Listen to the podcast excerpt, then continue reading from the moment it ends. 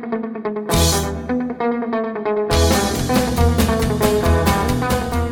pessoal, muito bem-vindos a mais um PokerCast do Grupo Super Poker. Eu sou o Guilherme Calil. Eu sou Marcelo Lanza. Marcelo Lanza, Garridão, chegou no PokerCast, uma entrevista que eu queria fazer há tanto tempo e a gente ouve tantas dicas de ouvintes. Essa aí não veio de dica de ouvinte, não. Não que eles não houvessem pedido, não tenham vibrado com a notícia de que iríamos entrevistar o Garrido, mas essa aí é uma entrevista que eu mesmo queria fazer, queria muito falar com ele andamos jogando com ele agora nesses Mixed Games e, e, esse foi um dos assuntos, certamente vai estar na parte 2, é, que tá fantástica da entrevista, mas a parte 1 um tá tão sensacional em que ele conta é, a respeito do início da carreira dele. E, poxa, falando de tudo, realmente uma entrevista com tempo superior a duas horas que daria para falar mais quatro horas tranquilo ali, sabe? Aquela, aquela sensação de, de lamentação quando termina a entrevista, mas o PokerCast não vai acabar tão cedo, né, professor? Aliás, isso que me alegra. Na, na minha entrevista, eu lamentei, é, eu falei que a grande preocupação que eu tinha com, do, com o PokerCast era o esgotamento do formato,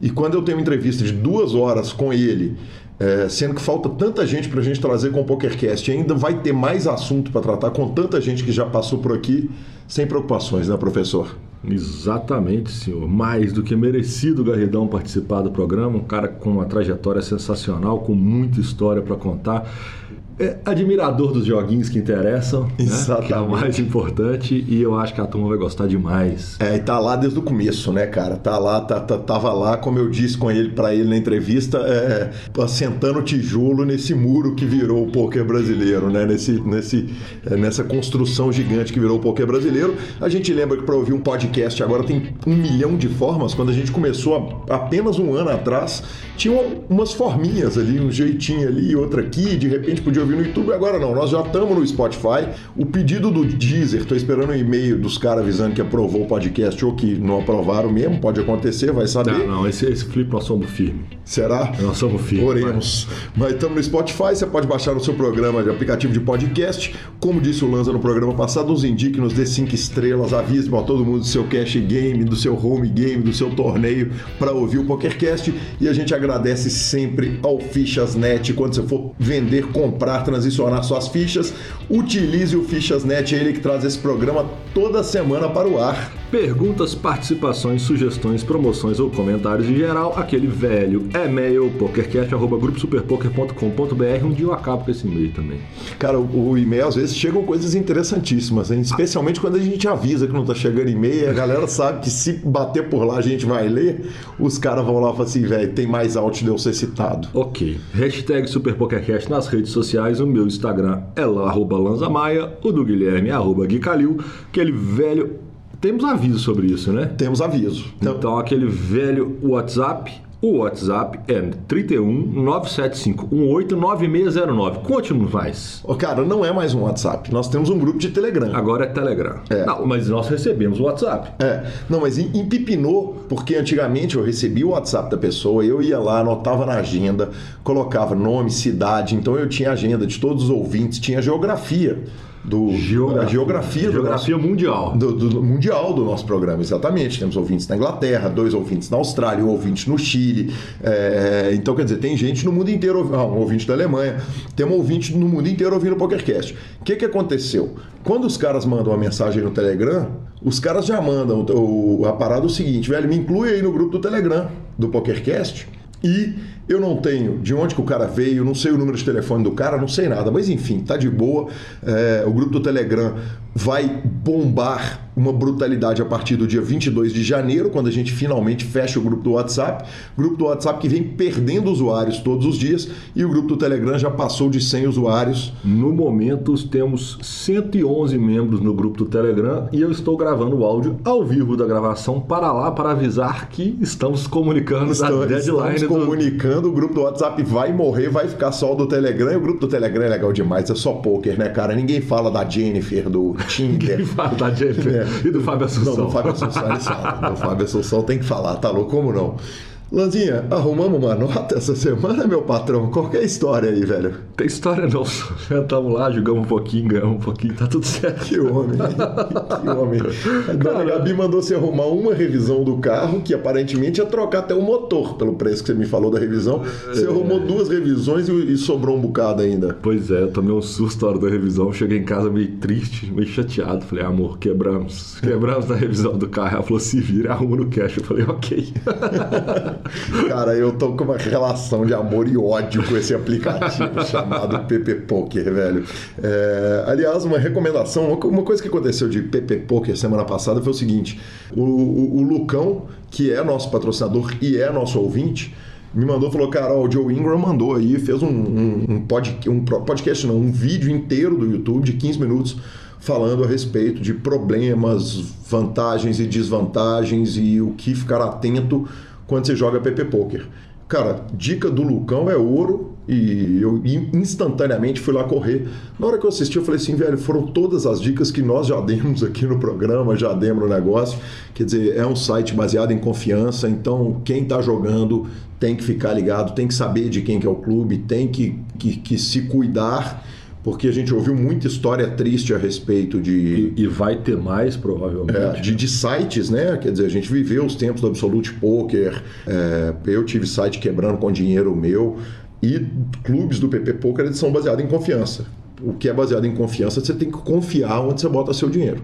Né? Então a gente, a gente fica aí essa recomendação do PokerCast. Já falamos isso, se não no programa, a gente já falou isso no, no grupo do PokerCast. Já tivemos longas discussões a respeito disso. É, Quem for entrar no, no Telegram, a gente repete discussões eventualmente. Eu tenho procurado saber sobre isso. O pessoal começou a ficar mais atento em relação a isso também. O próprio pessoal do, do, do aplicativo. É, eles já estão agora, já tem grupos de ética a respeito disso e clubes que não estão pagando estão sendo banidos, IP banido tudo. Eles estão eles procurando, eles estão aumentando a equipe dele, que é muito legal, né? Uhum. Inclusive, em primeira mão, breaking news, uhum. a gente deve ir para Filipinas. Nós, nós, Calil e Lanza? Não, nós, é Lanza é e Gabi. Chegou a viagem? nós, Lanza, Lanza e Gabi devemos ir disputar o campeonato mundial do PP Poker. Pô, que legal, o cara. time Brasil no meio de fevereiro. Que legal.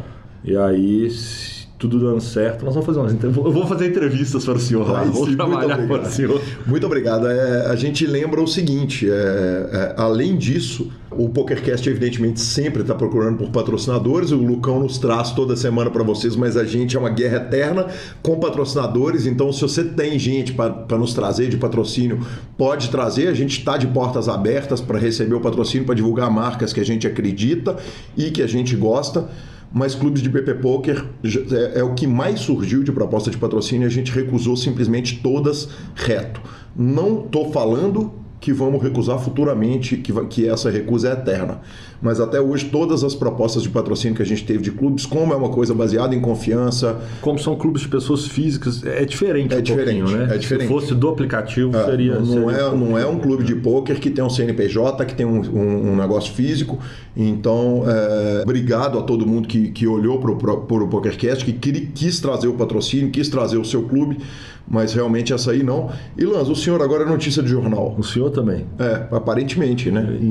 Lá, lá, no Montes Claros. Lá no Montes Claros, interior de Minas Gerais, exatamente. Fizeram uma ótima matéria a respeito do poker aqui de Minas Gerais citaram o professor Marcelo Lanza como presidente da federação, ex-presidente da, da federação, e de quebra falaram que ele apresenta o PokerCast com o Guilherme Calil. Só por isso nós descobrimos aquele Google Alerts piscou na minha tela ali e falou: Ó, oh, estão falando de mim, Montes Claros, bicho. Que homem, hein? Oh, tá louco. Muito bacana a entrevista, muito bacana o Jornal de Montes Claros que fez. Cita também o nosso entrevistado e nosso presidente, Issa, também foi citado na entrevista, fala sobre o Campeonato Mineiro.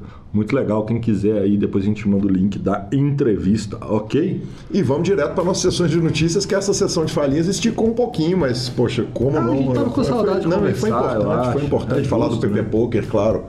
Vamos lá. Bom, rapaz do céu, então é isso. Bahamas, coisa linda, a turma naquela vida de novela de Bahamas e ele, Padilhão, que homem, Padilha. Que homem, que homem. É Pedro Padilha. Sorrisão na cara, sempre aquela alegria, alto astral, respondendo todo mundo no Instagram. Os caras mandando mensagem, ele respondeu um por um. Respondendo todo mundo em português. Quando os caras chegavam pra falar inglês com ele na mesa, ele voava, né?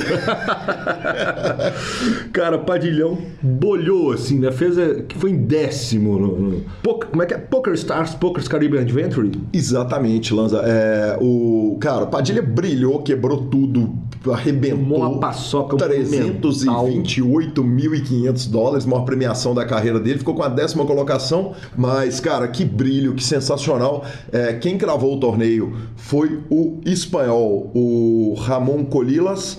É, foi o vencedor do torneio, mas cara, de verdade, o Brasil parou para ver o Padilha. É, parou. É impressionante. Parou, todo, mundo comentando, vendo. É, eu fui num clube de pôquer aqui de BH os meninos estavam jogando torneio, todo mundo com celular, os caras assinaram. Vou te falar que o PokerGo arrumou uma nota. Não, foi o YouTube. Foi o YouTube, foi verdade, YouTube, é. é verdade. Se fosse, não arrumou nem um centavo. Se exatamente. fosse, eles tinham arrumado. É, exatamente. Todo mundo vendo e torcendo, cara, sensacional. Muito bacana. Cara, foi legal pra caramba a transmissão. Parabéns a todo mundo que, que, que participou dessa transmissão. A transmissão foi legal demais. Nós tivemos uma estreia fantástica, que foi o JP Braga, é, lá do Forbet. Estreou comentando no Super Poker, cara. E que estreia. Legal pra caramba, aula de poker, coaching grátis. É, sensacional. Parabéns ao Grupo Super Poker pela transmissão. Assisti todos os dias, inclusive depois da eliminação. E nada parece detê-los. Aquela velha André Acari renova o contrato e de tabela. Vas... Eu não vou aguentar, eu vou falar Vascamos. Tudo bem. Vascamos o Rossi. Exatamente. Foi vice-campeão no Rossi. É, o torneio pagava 16.810 dólares para o campeão. Quem ganhou foi o William Hattel, é, o norueguês. O Akari ficou com 12.140 doletas e anunciou no seu Instagram. E essa é uma notícia super curtinha, porque ela é super seca. Ele não deu nenhuma. Aliás, como é comum, né? O contrato de jogador com site é, é muito comum que, que ninguém fique sabendo de nada, especialmente a imprensa. mas, mas, cara, mostra o seguinte: o Akari que, que, que, só postou falando que renovou por mais cinco anos, que é uma honra representar a marca, que ele vai vamos continuar arrebentando. Talvez o Akari é muito possivelmente o, o segundo profissional do PokerStars em relevância na minha opinião. Só perde. Nem, não é nem só perde, é, né? É. Porque, Porque aí não, é, não, aí não tem briga. é muito grande. Exatamente. O Daniel Negrano não tem, não tem discussão. Mas, cara, o Akari. O, o, a relevância dele é grande. É grande demais. E, e, e, eles foram fazendo cortes, foram cortando, corta profissional daqui, corta profissional de lá. O Akari tá lá há tanto tempo e renova agora mais cinco anos. Mas tem essa fusão da marca, né? Você, você, você lembra do PS no Brasil, você lembra do Akari, você lembra do Akari, você lembra do PS. Tem essa identificação da marca, né? E ele representa essa marca demais. Ele é uma marca que é gigantesca. O PS é um site gigante. Os caras são muito profissionais, os caras são muito organizados. E, e o Akari é um monstro. É, ele, é um monstro. E ele veste a camisa de uma forma, representa o site de uma forma que o Akari é uma pessoa que faz bem para o poker brasileiro. É, nós já tivemos ele como entrevistado é, aqui no PokerCast na, na, na versão anterior. Estou precisando urgente fazer uma entrevista nova com ele. precisando de renovar, renovar os votos. Confessei lá no grupo que tenho um tanto de preocupação, porque a galera faz tanta expectativa com relação às entrevistas que eu tenho medo. A entrevista do Akari tem que ser fantástica, dele e do sketch, né? Do sketch, o sketch você tá morto. Eu tô morto, velho. Porque para quem não Essa... sabe, o sketch participa ativamente do, do grupo do, do podcast. Não, do grupo do podcast e o sketch participativamente do, da, das pautas do programa. Quando o entrevistado é do Forbet ou qualquer pessoa que ele conhece, o Kaká Gustavo Kaká, quer dizer, ele participa, manda, manda informação, manda notícia. É, é, o cara é fantástico, né? Então eu, eu tenho, me sinto na obrigação de fazer a entrevista mais incrível do mundo. O que tem que admitir me amedronta um pouco, mas tenho certeza que quando a gente fizer vai ser sensacional. O senhor é mito. Vamos que vamos, oremos. O senhor oremos. Glória a Deus. e mais um brasileiro que chegou lá e arrebentou também. João Simão cravou o 10k, pialou em Bahamas, mantendo a velha grande fase que ele está no joguinho de quatro cartas, né? Sem surpresa nenhuma, né? Um dos grandes jogadores de Omaha do Brasil, muito citado inclusive pelo, pelo Garrido na entrevista. Cara, o João Simão puxa com essa primeira colocação 184.420 dólares. E talvez a única coisa tão incrível quanto essa cravada do João Simão foi a tuitada do Cliff Joseph, o Johnny Becks, que fez mesa final recentemente de main event da WSOP, é um staker que avalou um monte de gente no mundo de poker, um monte de gente deve a carreira ao, ao Johnny Becks. Ele tweetou o seguinte: é, venho jogando eventos aqui em Bahamas, tem, tem sido bom. É, fiquei feliz que eles adicionaram esse 10k PLO de um dia e finalmente consegui o meu primeiro cash e parabéns ao João Simão e muito obrigado por ter derrubado todo mundo. O Johnny Beck ficou em segundo colocado, 132 mil dólares. Aparentemente ele sentou nas fichas, esperou o João fazer a limpa geral e depois perdeu o heads up para o João. A mesa final cheia de estrelas, na terceira colocação ficou o Sean Deeb, 86 mil dólares. O Nátio Barbeiro, argentino, estrela, pelo menos era uma grande estrela do poker chinês nos tempos antigos, é, puxou 65 mil dólares e o português André Felipe Veiga Araújo dos Santos ficou na quinta colocação, puxando 50 mil dólares. Portugal que está arrebentando, hein, Lanza? Aí sim, senhor. Aí sim. E o evento continua. O evento continua. Semana, semana que semana vem tem mais notícias. Tomara que a brasileirada brilhe. O release final, final da parada. Exatamente. Cara, e a WSOP anunciou um mini event de mil doletinha com a mesma estrutura, com aquelas 60 cafichas. Exatamente. Olha, primeiro vamos falar da, da, da grande malandragem da WSOP. O que, que a WSOP fez até 2018? Ela pegava e falava assim: Chablau, tá aqui nossa, nossa agenda inteira do ano.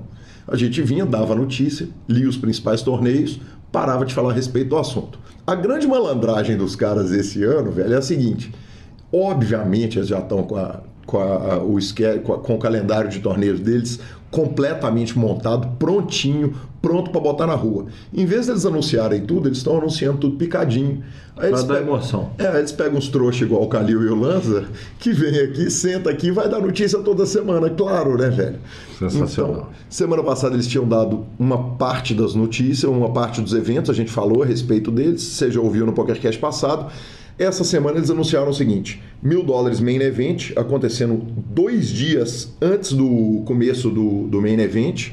É, em vez dos 10 mil dólares, são mil dólares, as mesmas 60 mil fichas, mas em vez dos, dos níveis de 120 minutos, de duas horas, é, vai ser meia horinha de blind, faca na caveira. Certamente divertido, né, professor? Pô, quem nunca, né? Quem nunca? É, apesar que eu, eu falo que às vezes o tempo é mais importante do que a quantidade de fichas iniciais, né? Porque o blind te come. Mas eu acho que deve ser um torneio que vai ser bem divertido de jogar e provavelmente vai bombar, né? Cara, sem dúvida nenhuma. Aliás, é, é, é, se tem uma parada que engana muitas vezes o jogador que é iniciante, é o Deep é o, Turbo, né? Deep Turbo, exatamente. Porque ele começa ali naquele conforto e tal, daqui a pouco os caras estão trocando facada. Sensacional. E o Colossus agora, 400 dólares, está de volta. Lanzinha, a forma mais barata de você ganhar um bracelete agora diminuiu ainda o preço. Ano passado foi 500 65 dólares. Esse ano baixou para 400 doletas. Então, Colossão tá 40 40, né? Porque ele é 400 dólares, 40 mil fichas e 40 minutos de blind. Exatamente. 40, exatamente. 40, 40, dia 26 e 27 de junho que está anunciado. Ex e o dia final no dia 29. Dia final, dia 29, com mesa, certamente mesa na TV ali no Poker Go. E para você que gosta de faca na caveira, teremos One Day Super Turbo Bounce. Exatamente. Dizer, sangue para todo lado. Cara, é a, a única chance da WSOP, provavelmente ainda não tem o calendário inteiro, mas é a chance de você sentar num dia e ganhar um bracelete no mesmo dia. Tem um evento de mil dólares em que cada jogador tem 300 dólares de bounty e é um evento de 1.500 dólares, que o bounty são 500 dólares por jogador. Semana que vem eles vão soltar mais notícias e a gente vai falar mais de WSOP, né, Lazinha? Mitos. Mitos do marketing da comunicação é. moderna. É, demoraram 50 anos para aprender a soltar o evento tipo, em partes, mas finalmente. Nós estamos em janeiro, já estamos falando deles há duas semanas, vamos falar provavelmente mais duas ou três semanas. O pessoal vai se programar para ir daqui a cinco meses. Acho que está tá no caminho. Cara, para a gente é um sonho, porque chega janeirão, não tem tanta notícia assim infelizmente tem um PCA ali para a gente, quanto mais notícia, melhor. Só seria melhor ainda se a gente tivesse cobrindo o PCA ao vivo. Exatamente. Diretamente de Bahamas. É pro seu recado, Serginho. leva eu. leva eu Super Poker, leva eu Serginho. Leva eu alguém, me leva na mala. Exatamente, ficamos com a palavrinha aí do nosso querido patrocinador, o Fichas.net. Lembrando, se você for transicionar fichas online, é com eles. O Fichasnet é o seu parceiro para compra e venda de fichas dos principais sites de poker online. Contrate o Fichasnet pelo WhatsApp 062 98130 6680 e negocie suas fichas com a melhor cotação do mercado. O Fichasnet trabalha com créditos do PokerStars, PariPoker, 888, Brasil Poker Live, PP Poker e EcoPace. Chame o Fichasnet, avise que chegou até eles pelo PokerCast e participe de promoções super especiais para os nossos ouvintes. E repetindo, o WhatsApp do Fichasnet é 062 9 8130 6680. O número está na descrição de nossos programas. Fichasnet, confiança e melhor preço para suas fichas. Estamos de volta com a nossa entrevista. É com o maior prazer que recebo aqui ele, Rodrigo Garrido. Garrido, muito bem-vindo ao PokerCast. Que satisfação dos caras que eu tenho tanta vontade de entrevistar e finalmente estou aqui realizando essa vontade minha, cara. Boa tarde, Calil. Boa tarde, pessoal. Tudo bem? É isso aí. Também estava ansioso, aguardando a data e vamos lá. Abrir a caixinha e falar fala tudo que todo mundo quiser saber. Exatamente, Garrido. Vamos começar pela cumprindo a tradição do programa. Cara, quem que era o Garrido antes do poker? Então, eu trabalhei em banco antes de jogar poker, né? Uhum. Estudei muito, entrei no banco, subi na carreira bem e quando eu tava no topo, no auge, conheci o poker, fiquei durante um bom tempo jogando poker e trabalhando no banco até que eu resolvi largar isso de vez. É até uma história bem curiosa, acho que dá pra gente depois falar bem explicadinho tudo, tudo isso, como é que foi isso em datas, em, em anos, né? Mas foi uma decisão muito difícil, porque eu tive que largar um excelente emprego, com um excelente salário, para seguir o meu sonho e seguir o que eu percebi que era o que eu queria mesmo para mim. Certo. Você começa no poker em 2005, ali no, no circuito ABC, no circuito paulista, e logo, logo você emenda no BSOP. A gente vai começar a falar a respeito dessa entrada no poker. Mas ali na, na, na primeira resposta você me conta que é, você larga a carreira no auge. Quer dizer, era o auge da sua carreira bancária? Quer dizer, não tinha mais para onde, onde subir?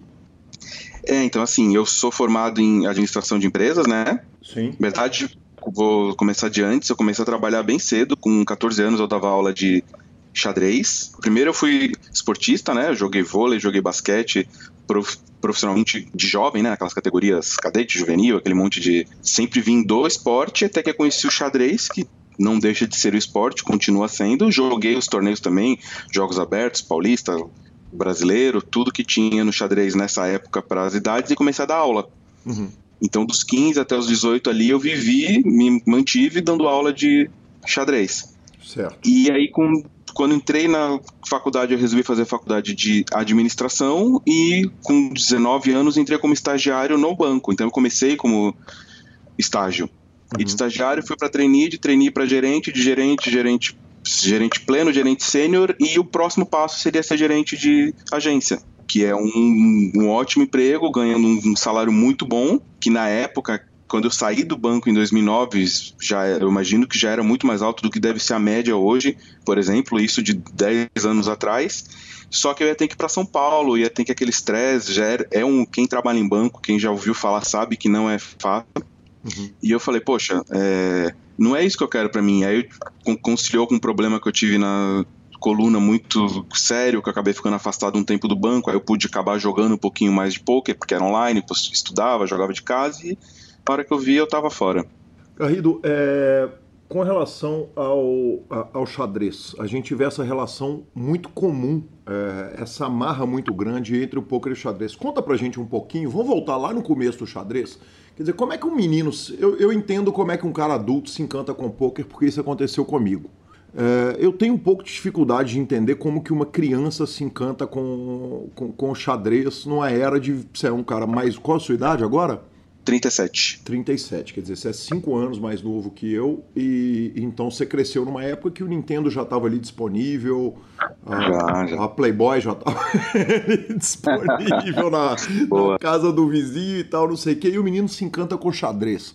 Como é que começa essa história? Conta para mim esse início. Pois é, cara. Era muito engraçado porque eu treinava vôlei o dia inteiro. Ia, ia para a escola de manhã, colegial na, na, na época, ia para o treino de vôlei físico das duas da tarde até, até as sete da noite, ia de bike, que era longe de casa na época, isso, isso, isso tudo em Santos, né? Uhum. Saía do canal 2, onde minha mãe morava, ia pro Inter, que era lá na ponta da praia, de bicicleta, voltava e na volta, no meio do caminho, que era no canal 4, eu parava no clube de xadrez para jogar das 8 da noite até as 10, 11, ficava lá, eu, moleque, um monte de senhor, de pessoal mais velho. Era, não tinha a molecada tanta jogava, era mais pessoal de idade mesmo. E eu aprendi a jogar. Meu pai me deu um jogo, me ensinou as regras. Tinha um vizinho meu que jogava, a gente começou a jogar.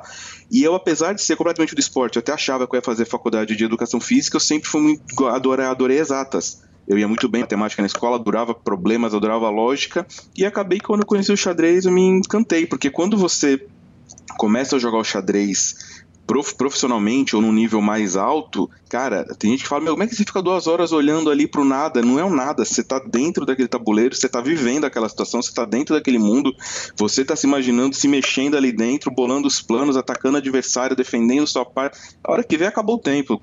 Quatro horas passa como se fosse meia hora você realmente entra ali dentro, você entende a lógica do jogo, né? E aí o, o Garridinho tá ali sentado jogando xadrez com os caras e aí ele começa a dar aula de xadrez. Uh, vamos começar a respeito da informação, porque nós estamos aí vivendo um mundo sem internet, sem.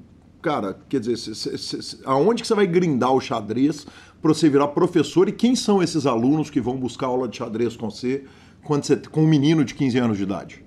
Pois é, eu, eu jogava no clube e aí tinha, às vezes apareciam algumas mães levando os filhos pequenos para querer aprender, e aí junto com os diretores, com o pessoal do clube, é, eles me colocavam para essas aulas para eles, que os meninos cobravam um valor pequeno, que para mim na época, que nem eu falei, eu sempre fui de, não vou dizer de família humilde, porque nunca passamos necessidade, nunca passamos nada, mas também não de família rica. Então não tinha carro, não tinha isso, não tinha aquilo, estudava em escola pública.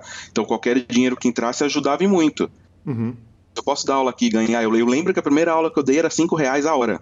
Quer dizer, eu dava uma aula, hoje a gente pensa que a aula de, de poker que a gente dá é 100 dólares, 150 dólares a hora, se pensar que eu ganhava 5 reais a hora. E eu fazia isso com o maior orgulho. E junto comigo meu da, da época, que também jogava, que também é um ano mais velho que eu, só a gente montou um projeto, circulamos todas as escolas de Santos, entregando projeto xadrez nas escolas. Fomos umas 20 escolas e três simplesmente aceitaram. E eu comecei a dar aula nessas escolas para turmas e fui registrado nas três escolas. Então eu ficava muito feliz porque eu ia dar aula, ganhava um salário registrado em carteira. Minha carteira está registrada desde que eu tenho 16 ou 17 anos, não me lembro. Trazia, é, eu lembro que eu pegava um ônibus para ir nessas três escolas, lugares diferentes, trazer cesta básica dentro do ônibus para casa para ajudar. Pô, era muito, muito, muito legal. E eu paguei a minha faculdade, inclusive, dando aula no Liceu Santista, que é a escola da faculdade Unisantos, que é bem conhecida em Santos. E aí, como eu era professor da escola, eu consegui a bolsa na faculdade. Cara, que sensacional. E aí é, é, é, você se envolve e vira dirigente do, do, do, do, xadrez. E aí aquelas coisas que o Google informa a gente. Eu dei uma, uma um search uhum. no seu nome, o Google me informa que você foi, foi ou é presidente da Academia Brasileira de Cultura e Xadrez. O que, que é a Academia, a, a Academia Brasileira? Isso.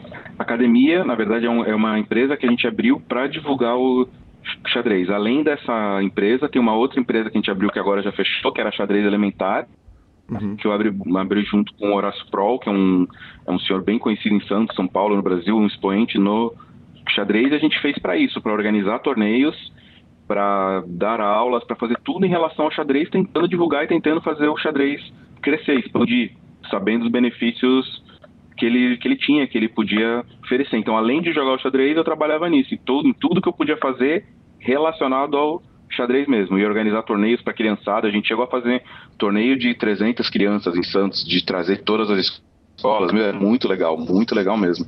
Garrido, é, com relação ao olhar das pessoas, porque você viveu os dois lados. Você viveu o olhar do xadrez e o olhar do pôquer. É, a gente viveu aquele começo que, que a amiga da mãe falava com a mãe, porra, ó, fica esperta, seu filho tá jogando pôquer. É, com xadrez eu imagino que era outra relação, quer dizer, a relação da sociedade com o xadrez como esporte. Isso, o xadrez ele é muito bem visto, né? Toda mãe ia lá levar o filho. Ah, na verdade apareciam dois tipos de mães, né? As que o filho era muito hiperativo, aquele diabinho, né? Aquele moleque não parava falava: Meu, aquieta esse meu filho. Falaram que o xadrez acalma, bota ele aí sentado, pelo amor de Deus. E o que o filho já era muito inteligente, era muito calmo e que já tinha a predisposição para isso.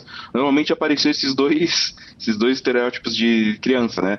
Para querer ter a aula de xadrez. Então as mães queriam que eles, que eles tivessem, porque é um esporte inteligente, deixava o filho mais inteligente, quer dizer, esse monte de coisa. E na verdade o xadrez nada mais é do que ensinar a pessoa a querer ter vontade de pensar antes de agir.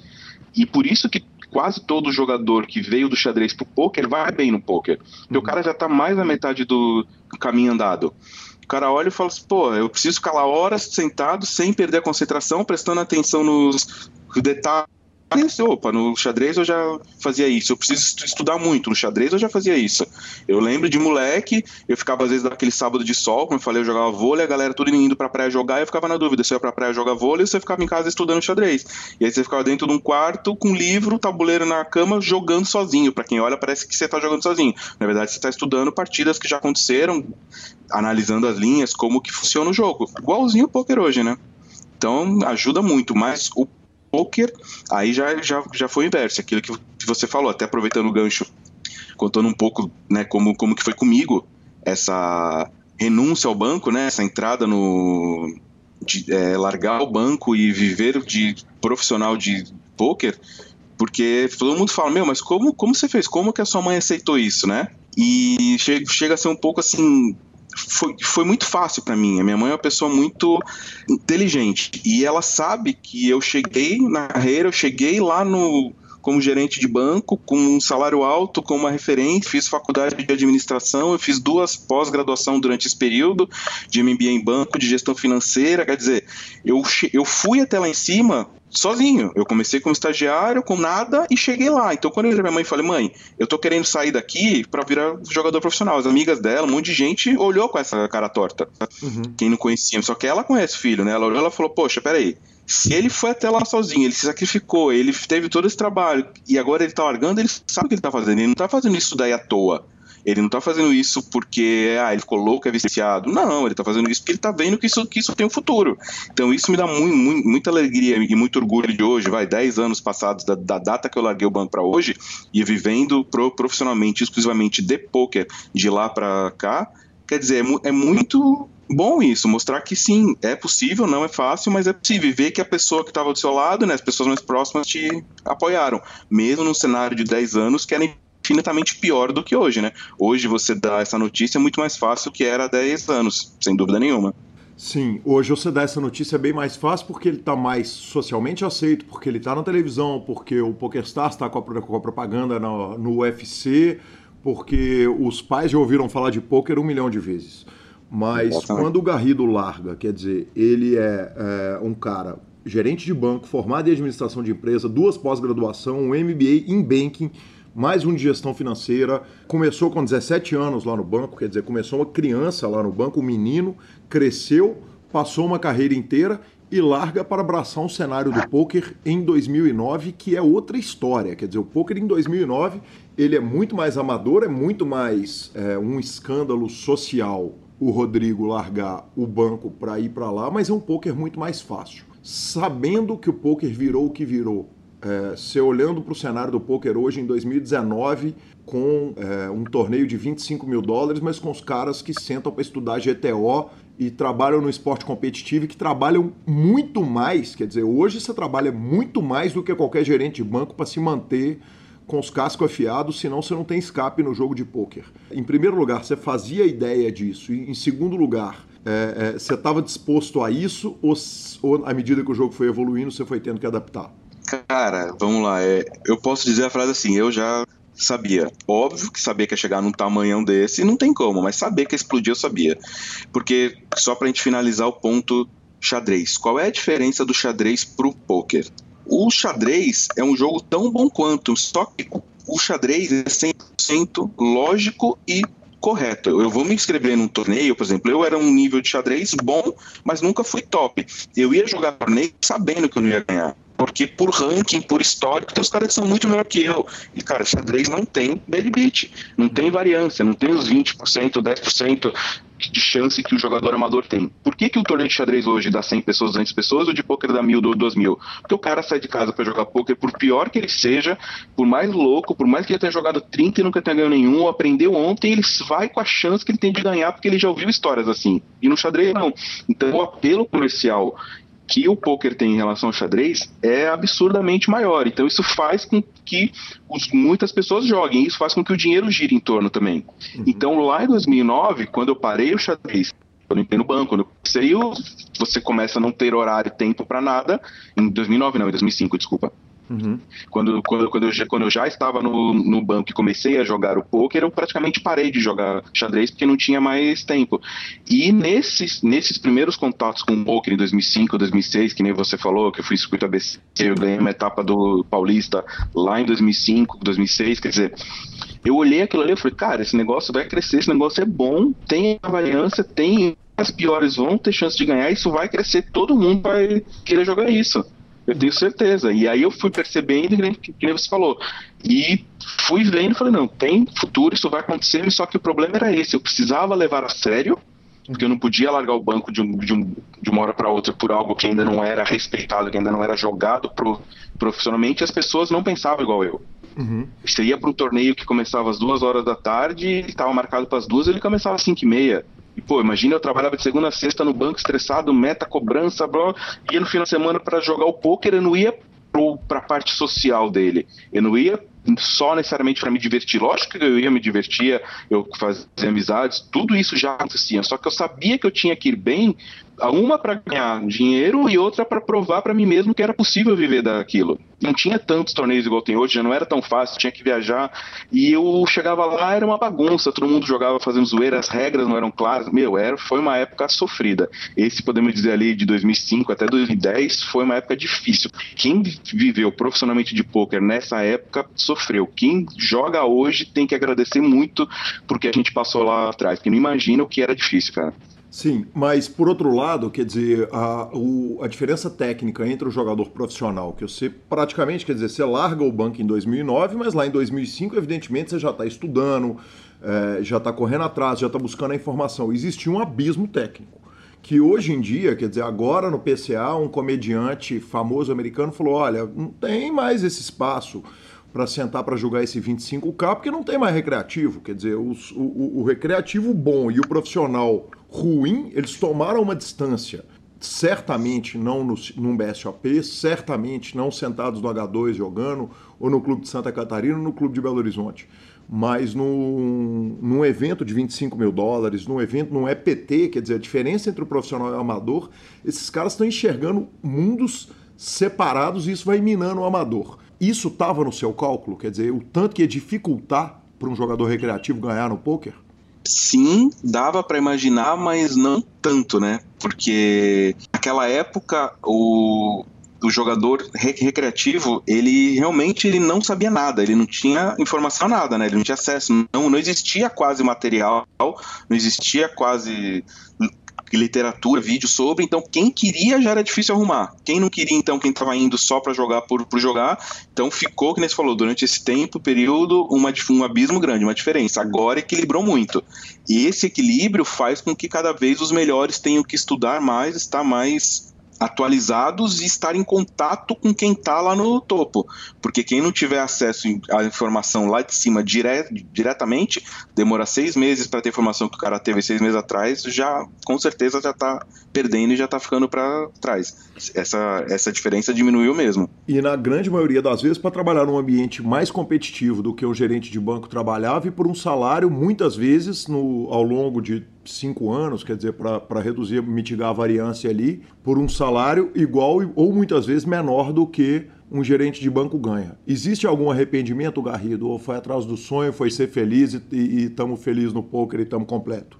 Arrependimento zero, cara. Não vou dizer que é fácil, vou dizer que todo ano, igual se você tem um bom emprego, um bom salário, você é registrado, todo mês pinga lá, tem 13 terceiro, ainda mais banco que é PL, PR, você ganha um monte de extra, você ganha vale isso, vale aquilo. Cara, você tem um bom, um bom emprego re registrado, você tem uma garantia de vida bem tranquila, só que você tem uma limitação de vida também. E o poker ele não te dá essa limitação. Você pode viver, você pode conduzir a sua vida do jeito que você literalmente quiser.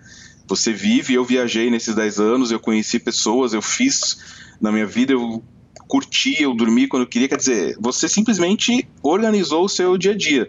Só que engana-se quem acha que vai fazer isso e que vai ser fácil, porque que nem você falou, em quantidade de horas, em trabalho, às vezes até em estresse, chega a ser um pouco maior quando você está fazendo do que era na, na época. Só que você está fazendo o que você gosta. Você está fazendo do jeito que você quer. Isso daí não, não tem preço. Então, assim, arrependimento nenhum, porque eu mudei para o que eu queria, eu estou fazendo o que eu queria, o que não me estressa, o que não me, que não me enche o saco, que o que não, né? Mas só que eu também não deixo isso solto igual muitas pessoas fazem e acham que vai dar certo no, no final. Você, eu conheço, convivo, quer dizer, tô no meio do poker há tanto e tanto tempo e eu vejo histórias, eu já vi de tudo acontecer. Uhum. Então você vê que tem pessoas que simplesmente acham, ah, eu vou lá sentar, vou jogar de vez em quando e vou ganhar dinheiro e vou viver disso. Não é, não é assim que funciona, não. É bem difícil. Se você ser o seu, o seu próprio patrão, não funciona para todos. Tem pessoas que só fazem quando são cobradas, que por espontânea vontade não conseguem. Bacana demais, Garrido. No momento que você se torna profissional, é que você vai para Santa Catarina. Como que funciona essa transição de, Santa Cata... de Santos para Santa Catarina? Que quem mora em Santa Catarina, eu não conheço bem Santos e, e, e conheço muito mal Santa Catarina, apesar de eu ter ido lá. Mas quem mora aí é apaixonado. Que, em que momento que você faz essa transição para eu saber se nós vamos falar disso agora ou se nós vamos para o início do poker antes? Tá. Então, eu jogo poker, né, profissionalmente há 14 anos, desde 2005. Eu digo profissionalmente por quê? Porque mesmo que de 2005 a 2009 eu ainda estava no banco, eu já jogo, encarava o poker como uma outra profissão. Que nem eu falei, eu já ia para estudar, para jogar sério, para querer viver disso. Essa fase de transição eu levava como jogador profissional também, não dedicando as horas exclusivamente. Então podemos dizer que são 14 anos de jogador profissional e 10 exclusivamente. E ali em 2010, que foi sair do banco do final de 2009, 2010, que eu comecei a fazer mais viagens, não só jogar online, não só jogar os torneios de final de semana ali de São Paulo, né, que é próximo de Santos, que eu comecei a viajar mais. E numa dessas viagens eu vim jogar um torneio em Blumenau, conheci a região, gostei e acabei resolvendo ficar. E aí eu moro aqui desde 2011. Desde 2011 aí. Garrido, é, eu, eu tinha a impressão, te conhecendo pessoalmente e acompanhando muito mais o poker ao vivo, é, que você era um cara do live. Quer dizer, é, é, é na escala entre é, o Grow e o Kelvin, eu te colocava mais pro lado do Grow do que pro lado do Kelvin, por exemplo. Um cara muito do ao vivo, que a gente sempre trombou, sempre encontrou, sempre foi simpático, apesar de não ter sido próximo, mas aí vai olhar, você tem F-Top, Sunday Million, W-Cup, é, é, quer dizer, um monte de resultado online, e é um jogador do samba. Qual que é a sua visão a respeito do que, que você é e você tem essa diferenciação, quer dizer, entre ser jogador de live, ser jogador de ao vivo, ser um jogador que, que, que nada bem nas duas áreas? Então, eu sou original do poker ao vivo, até porque quando eu comecei a jogar online não era tão difundido, não era, não acontecia tanto, tanto, tanto, né? Uhum. Eu gosto mais de poker ao vivo, foi o que fez a minha carreira, foi o que fez eu ficar conhecido. Os meus principais resultados são do poker ao vivo, mas como jogador de poker eu tenho que saber algumas coisas. Que o poker ao vivo, especificamente viver de poker ao vivo é muito difícil, uhum. pela amostragem pequena, Uhum. Né, por você jogar menos torneio, e o online é onde estão as novidades, é onde está tudo acontecendo, é onde estão a, onde está tudo atual. E isso não foi de agora, né? Eu hoje jogo pro samba. Uhum. Mas eu já joguei para outros times, então eu já jogo online desde sempre. Eu, o que eu fazia no início, eu ia mesclando.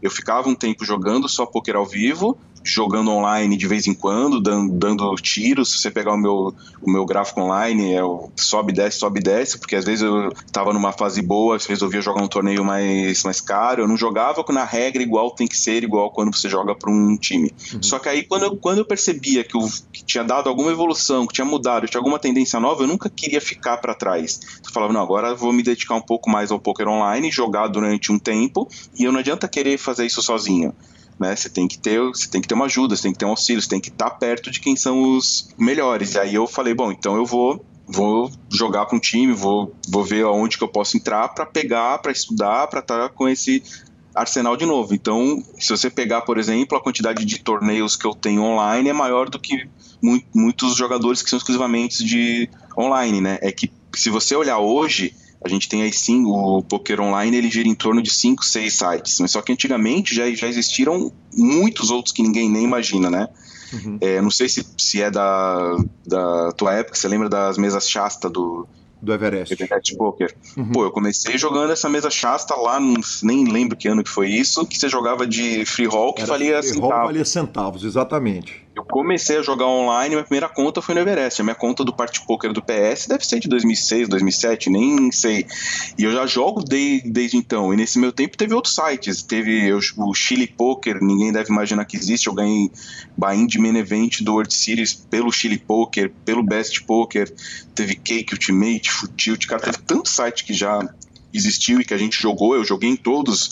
Eu grindava em todos. Tinha épocas que eu jogava todos os dias, muito, muitas telas ao mesmo tempo. Então, assim, desde sempre eu fiz isso de forma errada. Hoje eu sei, porque hoje quando você entra num time que você tem tabela, que você tem poker tracker, que você tem sabendo os teus dados, as tuas estatísticas certinhas para cada posição, para cada mão, você vê o quanto que você fazia errado lá atrás. Só que para a época que quase todo mundo fazia errado, se você fazia errado, mas um pouco certo já era o suficiente para você ganhar, né? eu, eu acho que o, o, o que importa não só no poker, mas em tudo, você tá um pouquinho à frente do teu tempo. Você não precisa ser o melhor, só que também você não pode estar atrás. Tem que estar sempre indo junto e um pouco acima, senão você não consegue ganhar.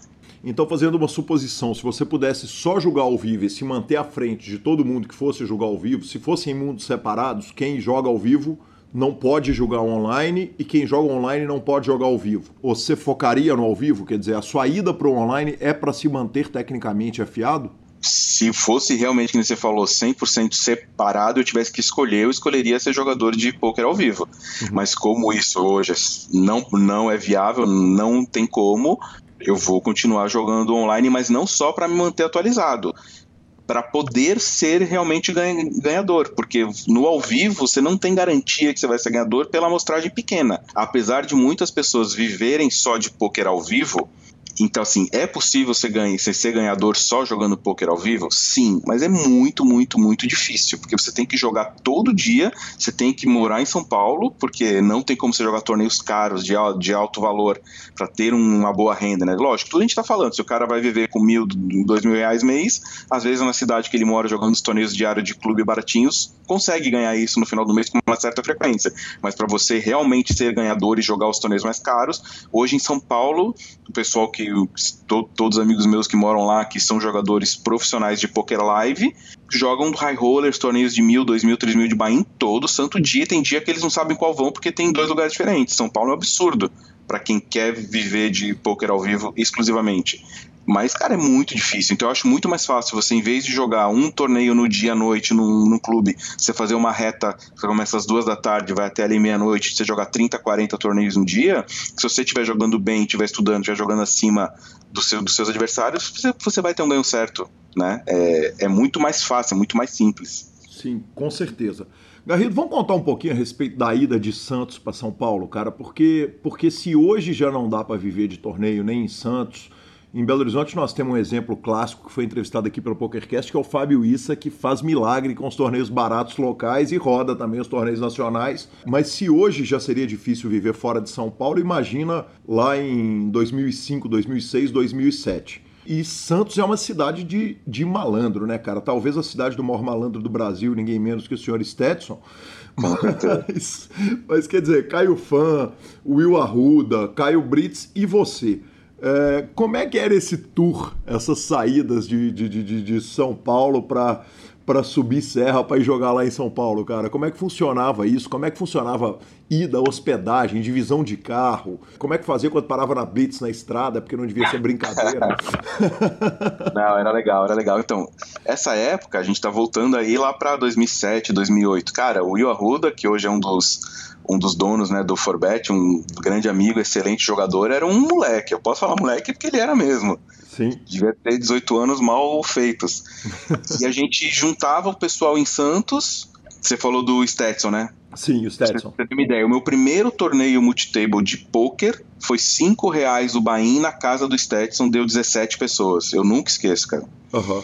Um amigo meu conhecia ele, eu, eu já estava jogando online em casa nessas chasta, nesses torneios, já estava jogando entre amigos ali. Falou, pô, tem um cara aqui em Santos que está organizando o torneio na, casa deles, juntaram uma turma que estão jogando Texas Hold'em, vamos lá jogar? Falei, vamos, quanto que é? Cinco reais a inscrição, na época do banco isso. Uhum. Pô, fui lá, joguei, ganhei esse primeiro torneio, é, imagina, né? Vai jogar o primeiro torneio, ganha, mesmo que seja de 5 reais que deu, sei lá. E na casa do Stetson ainda, né? Na casa do Stetson, fiquei amigo do Stetson, daquela turma, e dali aí que eu fui conhecer esses outros, e pô, a gente juntava e sábado vai ter uma etapa do, do Paulista. Não tinha nem hospedagem, porque naquela época todos os torneios eram de um dia só. Uhum. Era uma, muito, muito turbo. E a gente juntava e, cara, eu aprendi demais nessa época porque aí a gente, cada um ia atrás de informação. Você imagina o Will, que é um grande estudioso, tinha o Caio Fan, que acabou que não é conhecido hoje, mas que era um dos melhores jogadores da época.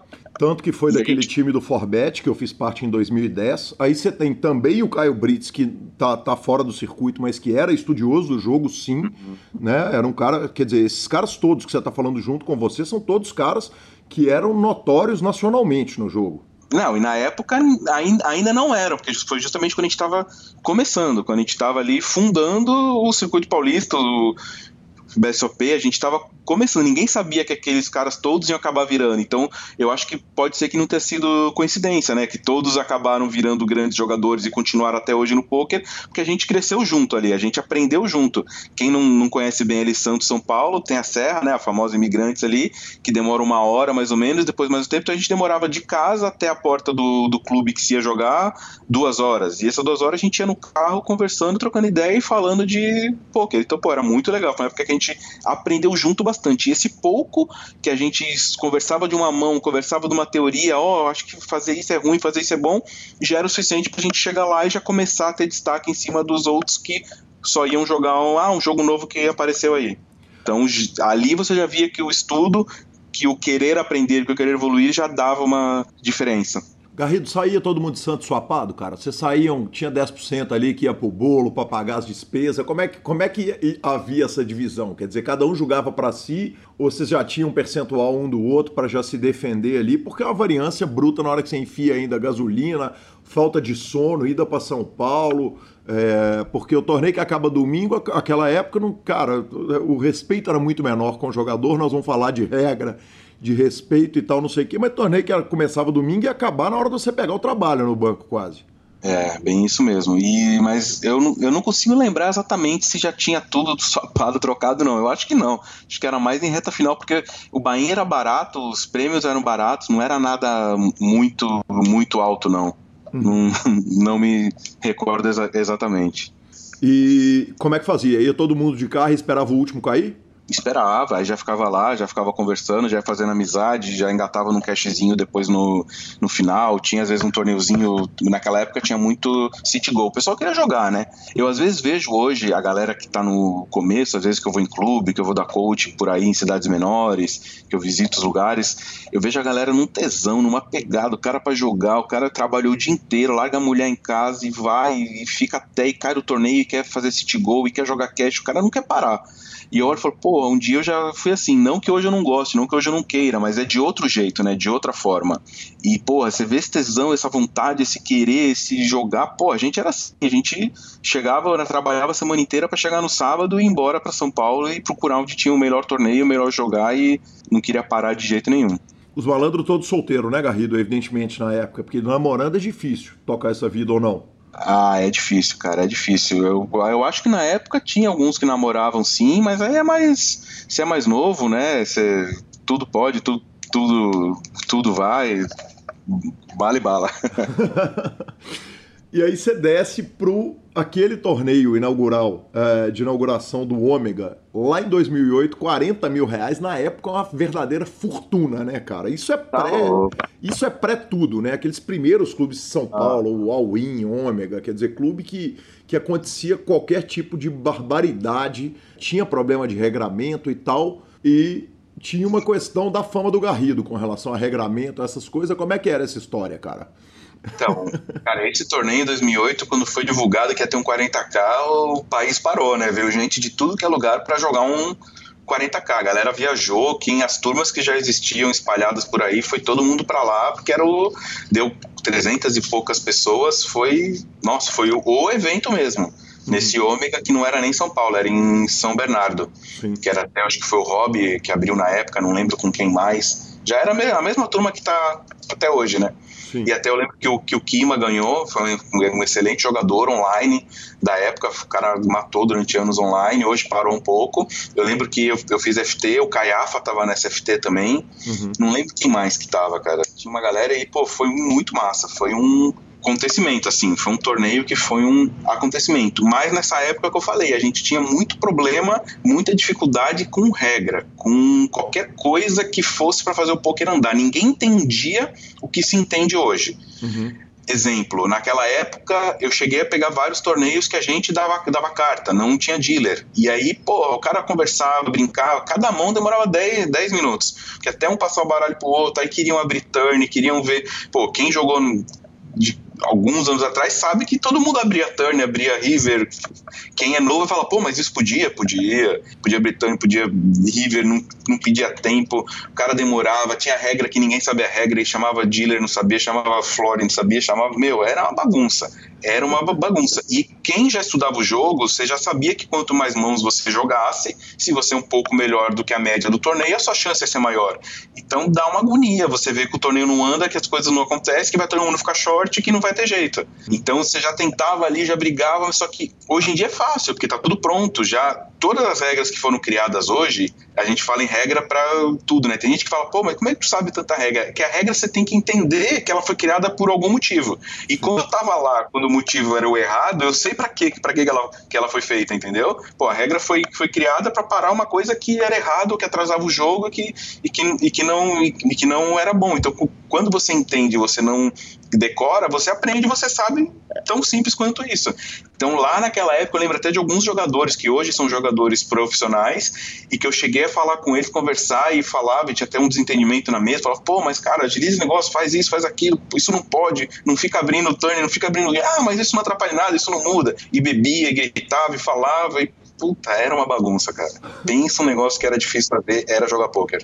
E tinha o árbitro, o árbitro local da regra, né, cara? Todo clube, quer dizer, eu durante um tempo fiz essa função aqui em Belo Horizonte.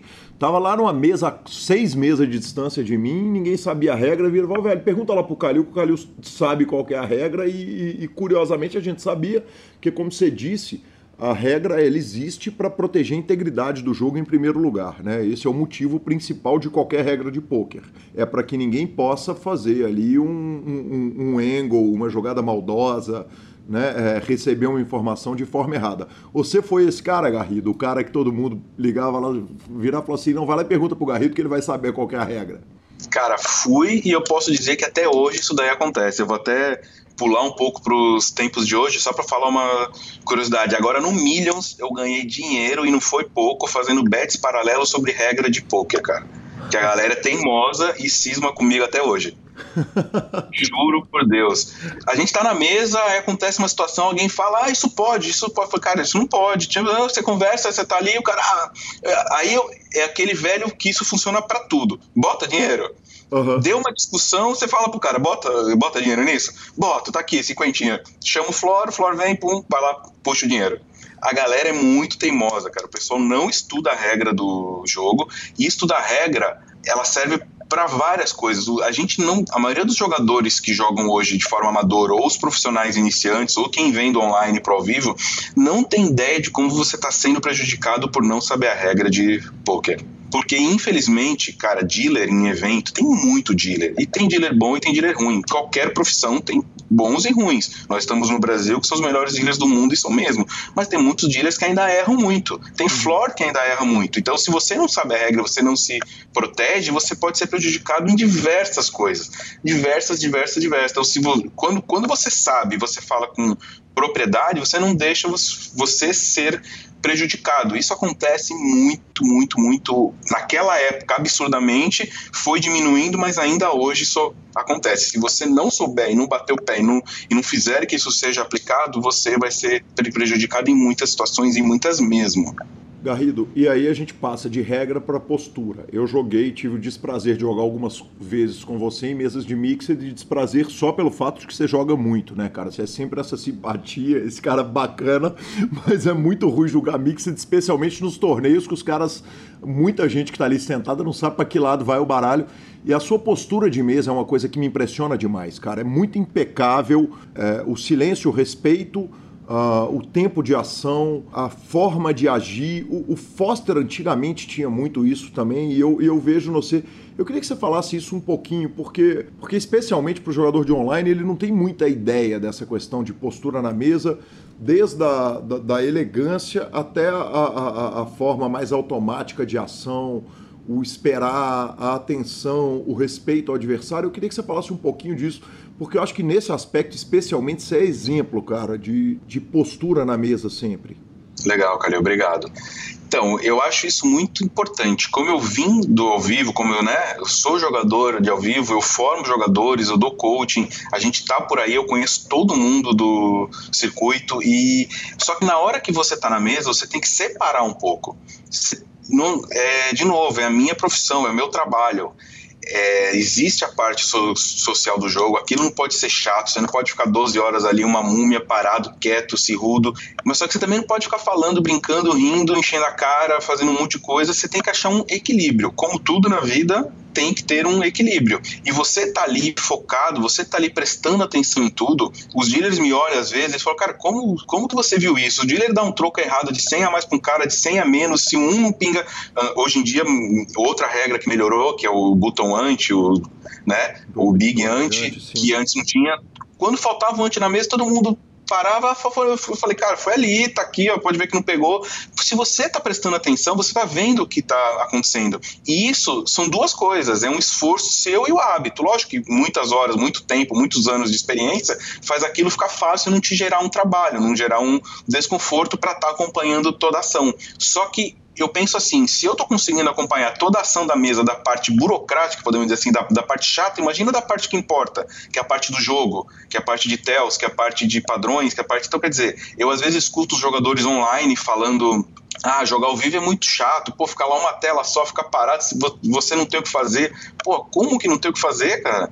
Como que uma mão tá acontecendo ali, a mão acaba e você nem imagina quem ganhou e quanto mais como foi a ação, se teve CBET, se teve é obrigação sua tá ali. O legal é isso, o que faz a hora passar, o que faz o, a, a, dinâmica ser legal é essa. Por que, que no online não tem isso? Porque no online você tem várias telas, você tem uma amostragem maior, você vai ganhar no volume. No ao vivo você vai ganhar no detalhe, no no pequeno, no diferencial, numa coisinha ou outra. E no ao vivo as pessoas se entregam mais, porque ela se cansa, porque ela. Então você tá ali focado, olhando, prestando atenção, isso vai te dar um algo mais. E quando você tá fazendo isso pro jogo, você acaba prestando atenção em tudo. E que nem eu falei disso de regra, de contar, cara, o dealer tá ali contando pote, eu dei all-in, o cara pagou, aí o dealer tá contando as minhas fichas pra ver se é 110 mil fichas, eu tô contando junto, porque volta e meia 110, ele conta, ele fala 102, aí eu viro, não, é 110. Você tá lá, quer dizer, você não deixa a pessoa sem querer te prejudicar nunca de maldade, eu tô falando, mas de erro mesmo, porque todo mundo erra. O dealer erra, o adversário erra. E você saber a regra, saber se o cara falou, se reabriu o pote, se não reabriu, se quando ele jogou a ficha é call, se não é, se é raise, se é isso. Pô, isso é muito importante. Isso é, você não precisa necessariamente pegar o livro de regras e ficar estudando. Se você estiver na mesa prestando atenção sempre e a dúvida que for aparecendo, você chama um floor no break, o, o Samir, ele, ele tira sarro de mim. Ele é um grande amigo meu e eu volto e meia tô encostando nele tirando dúvida que acontece uma situação que eu tenho qualquer dúvida que seja, eu, por isso que quando surgem as dúvidas e alguém quer botar dinheiro, eu boto, porque eu já conversei com o Samir disso antes, então eu, eu falo Samir porque é o cara que eu vou lá e me reporto, eu sei que ele sabe tudo de, de regra, de tudo que é em relação a poker, eu vou lá e tiro a dúvida com ele, falo, bom, se o oráculo me disse, agora eu posso botar o dinheiro que for que, que eu ganho esse, entendeu? Além do Samir ser um cara absolutamente extraordinário, é um amigo fantástico que o poker me deu. Garrido, você é um dos caras que mais usou pets no peito da, que, eu, que eu vi na minha vida. Talvez um cara que compita com o Mojave em pet. E não é pegar o pet e colar no peito, não. Quer dizer, é, é ser patrocinado, é ter apoio, É, quer dizer, de cara aqui, estudando para essa entrevista, mais os que eu lembro, eu lembro de muito tempo o patch do Batmotion, Batmotion do Léo, a Tower hoje é a sua patrocinadora, a Dudalina foi anunciada em 2017 com você ou 2018 talvez, Royal Brand patrocinou, mas tem mais uma marca, a Bullmark que eu não lembro, eu não sei nem de que que é esse patch Legal. Que, você, teve no peito. É, quanto disso que você atribui a essa postura sua na mesa, cara? Ah, muito, cara, muito, porque o, uma marca ela quer procurar um jogador que represente, que seja uma pessoa de confiança, que seja uma pessoa de credibilidade, que as pessoas admirem não necessariamente só pelo nível técnico do jogo, não necessariamente só pelos resultados, mas uma junção disso tudo. É igual, por exemplo, eu era gerente de banco, eu trabalhava em Santos, que é uma cidade de praia, tinha vezes que eu ia visitar o cliente na casa dele, o cara morava em frente à praia, eu chegava lá de terno e gravata, paletó, suando 40 graus, Santos praia, um calorão em janeiro, e eu tinha que ir de terno. Falar, pô, por que, que não bota uma camisa social, uma calça jeans? Não dá. A tua imagem, entendeu? A tua presença. Então, tem coisas que são importantes e, e ponto final. Então, as empresas bus buscam isso, eu não tenho a menor, a menor dúvida. E, lógico, o meu empenho, a minha vontade de também ir atrás, porque as coisas não caem no colo né? A gente faz o que faz, a gente vai atrás, eu tô sempre ligado, eu tô sempre de olho nas oportunidades, eu tô sempre conversando, fazendo amizade, trocando ideia com um, com outro e enxergando essas oportunidades. Do mesmo jeito que quando eu tinha 15 anos, eu comecei a dar aula de xadrez para criança no clube e eu montei um projeto do nada em casa com um amigo meu e fomos bater na porta das, das escolas oferecendo, eu faço isso até hoje. Então eu tenho que ir atrás do que eu quero. Se eu ficar sentado esperando, não, não vai cair do colo, não, não tem jeito. Isso, é, era exatamente o que vinha de pergunta. Quer dizer, a gente passou, a gente lembra 2008 em que é o seguinte, cara, os, o Full Tilt e o PokerStars estavam se estapeando para ver no peito de quem que eles iam botar o pet, e aí nesse meio tempo o Everest Party Poker, Best Poker patrocinou muita gente é, aqui no Brasil, e, e, aí eventualmente tinha um cara da Cake, ou um cara de outra rede qualquer e tal. Agora, a Dudalina, ela não vai, ela não sai procurando alguém no poker para botar uma, uma roupa nele. É, como é que funciona? Você sai para correr atrás do mercado? Para correr atrás disso? Como é que funciona isso, Garrido? Esses patrocínios? E o que, que é bull market, antes de tudo, antes da, da pergunta? É, então, 2014, que foi o ano que eu ganhei o título de campeão brasileiro do ranking anual, né? Uhum. A Bumark soube que eu tinha sido gerente de banco e a Bumark é na verdade uma é uma corretora, eles lidam com ações, com investimentos uhum. e eles viram no, no poker eles, giram com, eles lidam com gerenciamento de carteira, com consultoria financeira, acho que são as uhum. palavras certas. E eles viram que o pessoal do poker tinha um topo, uma elite que estava ganhando muito dinheiro, que estava jogando e que não necessariamente sabia administrar esse dinheiro por ser, na maioria, moleques, pessoas jovens, pessoas que não tinham uma formação acadêmica, algo, e falou, pô, pode ser um público-alvo legal para gente. E um jogador de São Paulo que era amigo de um cara e esse cara foi falar com ele, foi falar, ó, pô, a gente queria alguém e esse cara lembrou, lembrou de mim e falou comigo por saber dessa, dessa minha história. Então, o contato com a Bumark foi esse, mas foi algo curto, foi um patrocínio pequeno, só na época que estava em evidência, no, praticamente no, nos seis meses ali finais de no segundo semestre de 2014. E uma marca feita do Dalina? Quer dizer, como é que acontece uma coisa dessas? Porque o sonho de todo mundo é ter apoio, é ter, é ter uma marca no peito que te dê condição de você hospedar, de você comer, de você viajar e tal. Né? É, esse era o paraíso que o poker era antes da Black Friday e, e, e o grande problema do pós-Black Friday em que a coisa mais difícil é por melhor que um jogador que seja, quer dizer, se ele não é é, e aí, um, evidentemente, é um comentário que pode ser muito mal interpretado se colocado de forma fora de contexto, mas hoje, quer dizer, uma menina muito bonita tem uma oportunidade muito maior é, se ela jogar muito bem o jogo do que um cara, porque o cara está no meio de um universo muito masculino, então ela cria aquele diferencial, ou um cara que tem uma mídia especial para ele, ou que tem um, um, carisma especial muito, muito além da parte técnica. Como é que funciona é, uma chegada de uma marca off-poker num jogador igual o Garrido? Legal, legal. Então, essa parte também é bom dizer isso, quer dizer que, de novo, equilíbrio, né? Eu não busco ser marqueteiro, você vê que pode pegar meu Insta, as minhas coisas, eu não consigo passar o dia inteiro postando, divulgando, fazendo, pensando o que é melhor eu postar, como vão, vão ver melhor. Cara, eu não consigo, eu não sirvo para isso, eu sou jogador de pôquer.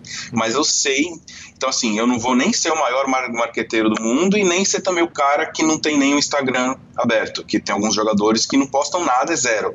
Eu sempre tentei buscar um equilíbrio. Eu faço o que me agrada, eu faço o que eu acho que é um razoável, que não vou nem passar do ponto e nem ficar baixo e que pode sim me trazer um retorno além do poker, porque o poker, o meu foco é ser jogador, é jogar, né? Mas existem outros meios, outras coisas que circulam isso e que podem te trazer retornos também, como coaching, clube, várias coisas. E o patrocínio é, é uma delas. Então, patrocínios off poker, teve esse da Bumark, teve a The Royal Brand, que a The Royal Brand hoje é a, loja, é a loja das roupas oficiais do BSOP, que em toda etapa eles estão lá com o stand. É a loja né? do Tito Feltrin, certo? Do Tito, do, do Cícero, que são... Do Cícero, um cara finíssimo, do caras finíssimos, dois, inclusive. Dois amigos meus que eles são de Blumenau, a gente pô, passou anos ali juntos, eu morava ali em Gaspar, que é uma cidade colada em Blumenau antes de morar aqui em Balneário. A gente grindava junto. Eu, Cícero, o Tito não jogava tanto, mas tinha o Celinho, que é um outro grande amigo nosso. E eu peguei uma amizade muito grande com eles. E eles são do ramo de roupa há muito tempo. Eles trabalham com isso. E eles conseguiram, negociando lá com o BSOP, montar a marca e começaram a trabalhar com empresa com roupa de poker. E eles me chamaram na, na época para conversar, para ver, e a gente conseguiu. Aí eu dei essa ideia, falei, pô, então deixa eu divulgar a, marca de vocês, vamos, vamos lançar, aproveitar esse boom que estava evidência, que tinha acabado de ganhar o brasileiro, e aí quando eles entraram no mercado, eles entraram com o meu rosto, comigo na, na frente, justamente para isso, para abrir a porta, para dar uma credibilidade maior para a marca, para não ser um estranho entrando. Pô, quem é esses caras? Da onde eles vieram? Porque a qualidade eles tinham, o preço bom eles tinham, que eles têm até hoje. Então faltava só ter essa aceitação maior. Então, o que as empresas de fora buscam quando elas querem entrar no poker é isso, é um jeito legal de você ter acesso até as pessoas e a Dudalina no final do ano passado foi a mesma coisa. É um grande amigo meu aqui de Balneário que joga os torneios daqui regionais, vai para alguns BSOPs, viaja. Ele é dono da, de, uma, de uma grande parte das franquias da Dudalina, praticamente todas aqui da, da nossa região de, do nosso estado. E eu conversei com ele e falei, pô, por que, que a gente não, não bota a marca, não vai? E, pô, se você parar para pensar, Dudalina, a maior camisaria da América Latina, é uma roupa de, de alto padrão, tem tudo a ver com o tipo, com o estereótipo dos jogadores de poker, né? Casa muito. Tanto que eles começaram comigo e a ideia é, se esse ano, se for possível, montar stands durante os torneios, crescer, aumentar o que a Dudalina pode estar junto do, do poker. Então, essas empresas de fora estarem enxergando que o poker traz uma, um marketing, uma mídia legal para elas, que eles vão ser bem vistos por estar apoiando esse multidão, essa quantidade de jogadores que tem, pô, isso é muito legal, muito legal mesmo. E quem tá aqui, quem tá aberto, quem tá trabalhando, quem tá atrás, vai, vai pegar essa parte antes, né? Que legal, o PokerCast está aberto, inclusive. muito massa, boa. Uh, Garrido, você é, está falando sobre o que a marca traz para você. E essa preocupação sua de devolução com a marca? E aí eu vou, vou melhorar a pergunta ainda. Você falou, olha, porque eu não sou um cara marqueteiro. Mas ser um cara marqueteiro não é necessariamente, em, em, nenhum esporte, é uma coisa necessariamente ruim. Quer dizer, o Neymar tem lá os patrocínios dele, o Ronaldinho Gaúcho, carreira encerrada, continua tendo os patrocínios dele. Quer dizer, esses caras têm o patrocínio de uma camiseta, de um negócio que eles vão postar e, e quer dizer, isso não tem nada demais. A gente olha para um macacão de Fórmula 1, tem 50 marcas ali, o cara vai fazer questão, ou numa entrevista coletiva, dele tá com o um negócio ali. Existe algum. É, não é preconceito, existe algum. Você vê algum mal no jogador ter essa preocupação, esse peso maior em marketing? Não, não, eu não vejo nenhum. Eu só, eu só não gosto e não cabe para mim fazer isso em excesso. É, usar técnicas, por exemplo, tem gente que vai fazer o vídeo o cara já começa rindo, porque o rindo a aceitação é maior do público. O cara não é ele no dia a dia, ele faz aquilo como algo não é espontâneo, não é o dia a dia, é algo forçado. Às vezes bota informações que não é verdadeira, a necessidade de ter resultados. Às vezes o cara vai lá e posta uma mão dizendo que tomou uma bad e não tomou uma bad, foi uma, jogou errado, e aí, mas aí não pode ir pro público para os caras não verem, não acharem isso errado. A gente acaba vendo muita coisa acontecendo que eu não concordo e eu nunca vou fazer. Às vezes você está menos na mídia, você está tá menos em notícia, porque você não está fazendo isso forçada, de uma forma forçada. Mas eu, isso que eu falo, eu acho que da forma que eu venho fazendo, encontra esse equilíbrio. Que eu dou esse retorno para a marca, porque eu vou fazer as postagens, eu vou jogar os torneios com o pet, eu vou jogar tudo de forma organizada, eu vou divulgar, mas não exageradamente, sim de uma forma ok, na minha, no, no meu jeito de ver, né? Perfeito.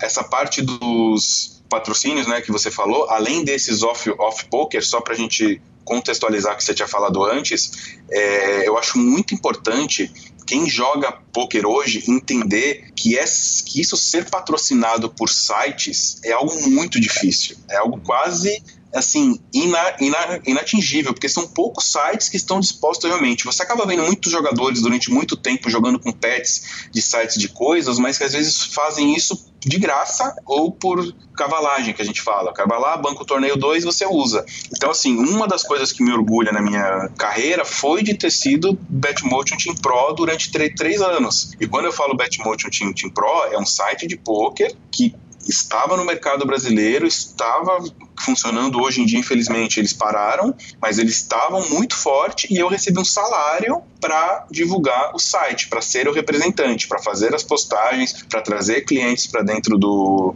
do site para ir atrás, para dizer, para conversar com os amigos, divulgar os torneios, falar que é da grade, falar, quer dizer, ser realmente um trabalho que você ganha um salário, um salário para isso. Então isso é muito importante que você consiga algo que você seja remunerado para isso. E ano passado, agora no, no, final do ano, eu consegui fechar com o Tower, que é exatamente a mesma, a mesma coisa. Que a gente vai ter oportunidade mais, mais na frente de falar disso também, explicar melhor. Mas é um site que organiza torneios, que tem a, que tem a plataforma, que quer atingir o público, que através de uma pessoa vai fazer isso, a gente vai vi, viabilizar para que isso aconteça. Mas, poxa, é muito legal você saber que tem sites que investem e que patrocinam os jogadores. Então, nesse esse horizonte que você vê poucos sites realmente patrocinando jogos jogadores, conseguir isso para mim é muito bom, é um orgulho muito grande. Você vê, por exemplo, todo mundo pensa e sabe do, do Akari, até essa notícia essa semana, né? Que ele renovou por mais cinco anos Sim. com o PokerStar. Cara, o Akari é um monstro. O cara que consegue entrar para o PokerStar em 2007, quando o poker não era nada, e é patrocinado até hoje, tá renovando, é porque ele tá entregando muitos resultados, é porque ele tá fazendo um trabalho muito bem feito. Ele é um ícone, ele é. Ele literalmente é o cara do, do poker, não, não tem jeito. E além dele no PokerStar, tiveram vários que conseguiram durante um tempo patrocínios com alguns sites de, de, de poker. Isso é muito legal, isso é muito importante e tomara que isso fosse muito maior dos sites de poker e dessas empresas off, off poker também. Garrido, é, o Tower é um site completamente diferente de tudo que a gente conhece, né, cara? Ele tem um, o foco é completamente diferente, pelo menos a impressão que eu tenho é que é um foco de, do, do, dos cruzeiros que eles fazem. É, aqui em Minas Gerais a gente chama de viagem de navio, porque a outra palavra, cruzeiro, não é uma coisa que a gente usa aqui muito comumente. Mas, mas, quer dizer, são, são essas viagens de navio. Ele tem um foco diferenciado para o jogador recreativo. Na hora que o site te leva para lá, quer dizer, eu imagino de cara que Garridão vai estar tá lá dando apoio, apoiando nos, nos cruzeiros, nos eventos, nos eventos ao vivo que o site faz. O plano é esse? Exatamente. Então, o Tower é um site antigo que existiu durante, durante um bom tempo. Eu joguei nele, eu fui nesse, no, nesse Tower Cruise 1, eu acho que foi até o 6, 7, eu não lembro dizer se eu fui em todos, mas eu fui pra, praticamente em todos. Só que teve, tiveram alguns problemas com a gestão anterior. E hoje, outras pessoas assumiram aproveitaram, estão mantendo o nome, que é aquele espírito que era o antigo da família Tower, isso vai continuar, a ideia é manter isso, mas com uma administração e com algo mais profissional, com pessoas do meio hoje em dia que vão tocar o Tower de uma forma profissional. E hoje o Tower, coincidentemente, ele é da, da skin Microgaming, que era a mesma que era o, Betmotion, né? Para quem joga só no PokerStar, por exemplo, PokerStar é PokerStar, parte poker é parte poker, mas existem algumas redes, que uma delas é a, My, é a Microgaming, que tem várias skins, tem vários sites que funcionam para aquele, para aquela mesma matriz, para aquela mesma central. Por exemplo, tem o, um atual que é o Kings Poker, o America's Card Room, que é do, da WPN, que é uma outra rede. Então, o Tower hoje entrou com uma skin da Microgame. Então, quando, quando você abre a conta no Tower e você vai jogar poker online no Tower durante, durante o dia, tem vários torneios durante o dia inteiro, com fields bons, com garantidos altos, porque você não está jogando só com quem é brasileiro e tem conta no Tower, é com quem tem nessas todas essas skins espalhadas pelo mundo. Então, o objetivo deles é os dois, é montar um site de jogo de poker, que além do jogo de poker tem tudo que os outros sites têm, aposta esportiva, cassino, roleta, tudo que precisa ter, mas manter esse espírito família Tower. Tanto que eu vou até aproveitar aqui e fazer um anúncio em primeira mão, que em maio vai ter o primeiro evento deles, que vai ser no Caribe, na praia de. Eles chamam, uns falam São Martin, uns são Martin. Então vai ser o primeiro torneio ao vivo da família Tower. E eu vou estar tá lá, eu vou junto, lógico. E pô, tomara que seja um sucesso igual era antigamente e ainda melhor, porque agora eles melhoraram em todos os aspectos que não eram bons antes. Que legal. É, existem dentro da. Eu cheguei a jogar na Microgaming. É, em primeiro lugar, na época não existia HUD na, na Microgaming. Continua sendo assim? Não, ainda tem. Eles não autorizam HUD para cache. Torneio tem. Torneio tem. E... Eu não sei o motivo de cache eles não deixarem, mas, é, mas torneio. Tem um sonho, né? não ter é muito bom para quem quer jogar menos mesa, é bom para o jogador recreativo, faz bem, na minha opinião, para a saúde do jogo, a proibição do HUD. Inclusive, o, o, o Phil Galfond anunciou que o Run It Once, que ele está montando, vai vir sem HUD, e eu acho que é uma coisa muito boa. Se conseguir de fato evitar e ninguém for ter HUD, é uma coisa muito boa, né? É, então eu, eu tenho um pouco de dúvida sobre esse assunto, né? Muito se fala nisso. Para mim é, é, muito simples, a regra é clara. Se for para todos, beleza. O que não pode é uns poderem, uns não, né? Eu acho que se ninguém puder usar, beleza, todo mundo tá entrando junto, né? Ninguém tá indo em desvantagem. E fazendo uma correção, o PokerStars agora virou uma rede, entre aspas, né? Porque o Full Tilt virou uma skin do, do PokerStars depois que ela foi comprada pelo, pelo próprio PokerStars. Ela funciona basicamente como o PokerStars, como Full Tilt. Quer dizer que se alguém entrar no Full Tilt, ele vai estar jogando contra o player pool do PokerStars. Professor Marcelo Lanza Maia, que entrevista de senhor Rodrigo Garrido Portaleone, hein, cara? Que homem, hein? Tá louco. Que homem, hein? Tá louco. E é. bem vestido, hein? E bem vestido, exatamente, bem vestido. É, a gente falou, inclusive, muito a respeito. Não sei se entrou nessa primeira parte, mas acho que não. Acho que deve estar lá na segunda parte. Falei com ele, cara. Ele é o, o, o provavelmente o segundo brasileiro que mais bota pet no peito. O primeiro é o Mojave né? Mas o, o, Garrido, cara, ele tem, ele teve muito patrocinador ao longo do negócio, do, ao longo da carreira dele, e eu fui estudar, eu vou, evidentemente, antes de fazer uma entrevista, eu vou estudar a vida do jogador. Ele teve patrocinadores de longos períodos é, e teve muito patrocinador off-poker também, legal pra caramba. Muito bom, senhor. Vamos aos tweets?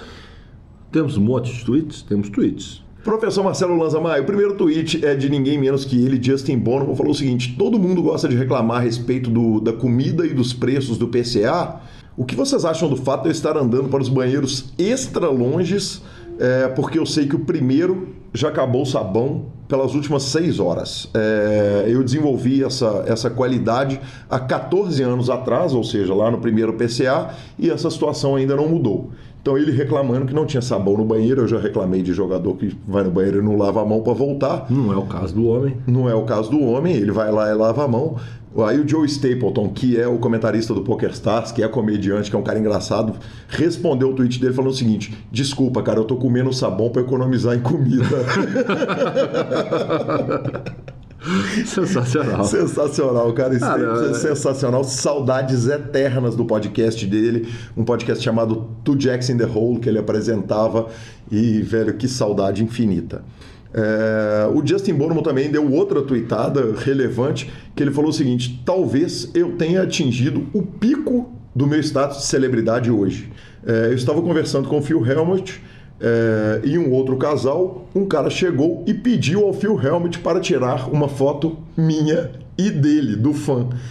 Ele entregou o telefone para o Phil, o Phil tirou a foto e o cara pegou o seu telefone e foi embora.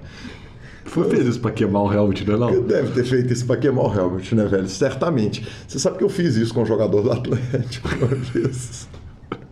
Eu tava com muita raiva dele porque ele não tava produzindo nada. Então ele estava com o Hever no, numa balada e um aniversariante me pediu para tirar foto com o Hever. E eu falei, mas eu não conheço o Hever. Ela falou, não, eu sei, eu tô te pedindo é porque você é cara de pau. Aí eu falei, tá, tá bom. Aí eu cheguei lá, tava o Hever e esse jogador, que eu não vou falar o nome dele, apesar dele ser meu xará. Mal demais. E eu tava com muita raiva, velho. O Guilherme tava jogando muito mal na época. Aí eu E cheguei. ainda assim, era uma... Aí, mas, não, não, não, não é esse Guilherme, Ah, é o o outro, outro, Guilherme. o Muda? O outro Guilherme, Guilherme News Old Boys, é. Nilson. Aí eu peguei, velho, e eu tava com muita raiva do Guilherme, e eu peguei na maldade, virei e falei assim. Ô Heber, você podia tirar uma foto com ela? Eles se ajeitaram. Eu falei, não, não, ela quer só com o Heber. Aí tirou uma foto com o Heber. E, tipo, dois meses depois o Guilherme foi lá e fez aquele gol maravilhoso que mudou minha vida pra sempre. Então aproveito publicamente pra pedir perdão. Ou não, ou não. Sensacional. Talvez aquilo tenha mexido com ele de alguma forma. Vamos pensar assim. Tomara, vamos pensar positivamente. Então é isso aí, Lanzinha. E saindo dos tweets e indo para o Instagram, Lanza, o... nos foi chamada a atenção, tanto no grupo quanto pelo Pitão, do post do European, cara. O European é um cara que o Pitão citou no programa passado, que é um cara que falou o seguinte: é um cara que cujo time bebe e ganha.